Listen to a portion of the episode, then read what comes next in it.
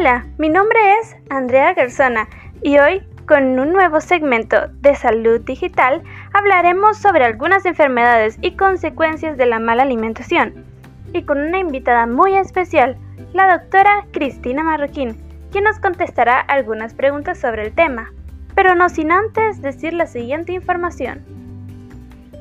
La buena alimentación es aquella que nos aporta los nutrientes y la energía que necesitamos para mantenernos sanos en todas las etapas de nuestra vida. Alimentarse bien significa comer una variedad de alimentos que le darán los nutrientes que usted necesita para mantener su salud.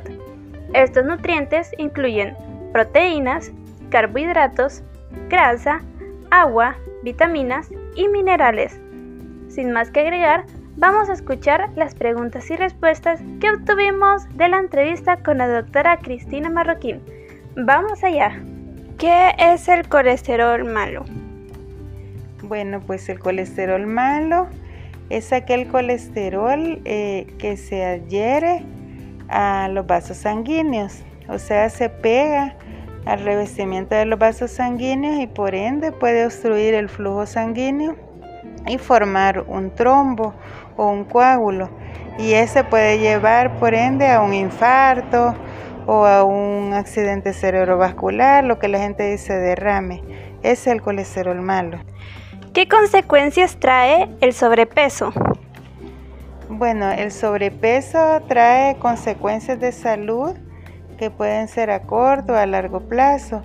Por ejemplo, eh, trae consecuencias como enfermedades o riesgo de padecer de enfermedades como diabetes, hipertensión arterial, cáncer, eh, dislipidemia, que se refiere a, la elevación del colesterol y de los triglicéridos, y enfermedades de los huesos, osteoartritis, osteoporosis, etc.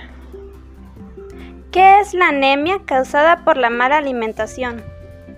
La anemia causada por la mala alimentación es aquella anemia que se produce eh, cuando hay una disminución de los glóbulos rojos, de la hemoglobina, porque eh, yo ingiero este, o tengo un déficit en la ingesta de alimentos que tengan hierro o de vitaminas como los folatos o como este, eh, aquella anemia que se llama megaloblástica por deficiencia de ácido fólico, ¿verdad? Entonces son las anemias por carencia de estos alimentos.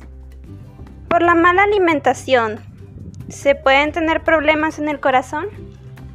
Claro que sí, porque la mala alimentación no solo se refiere a que yo tenga eh, una poca ingesta en los alimentos, también por el exceso de alimentos, por ejemplo, el exceso de sal en las comidas, que me puede llevar a enfermedades como la hipertensión arterial y que esas al final me llevan a enfermedades del corazón. También eh, el exceso en la ingesta de grasas me puede llevar también al aumento del colesterol, que como lo mencionaba antes, también me puede dar este problema de infartos en un futuro, el exceso de azúcar que me puede llevar a enfermedades como la diabetes, que también es una enfermedad que al final pues afecta el corazón. ¿Qué otras enfermedades trae la mala alimentación? Bueno, la mala alimentación eh, en general puede traer eh, muchas enfermedades, como mencionaba, una alimentación, por ejemplo, de exceso que tenga un exceso de sal puede darme hipertensión arterial. La diabetes también es una enfermedad por una mala alimentación porque hay un exceso de, ingesta de azúcar.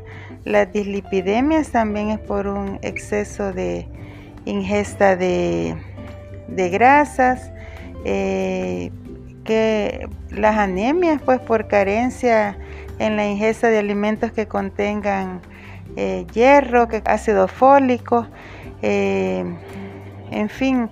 Y hay otras enfermedades, por ejemplo, como el escorbuto, que puede ser por una deficiencia de vitamina C, por el, el déficit de calcio que puede llevar a la osteoporosis, y en fin, hay muchas enfermedades por, en general, por una mala alimentación.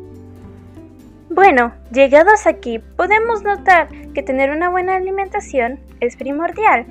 así que come de forma balanceada para que tu cuerpo no padezca de nada. Y con esto llegamos al final. Muchas gracias por escucharnos.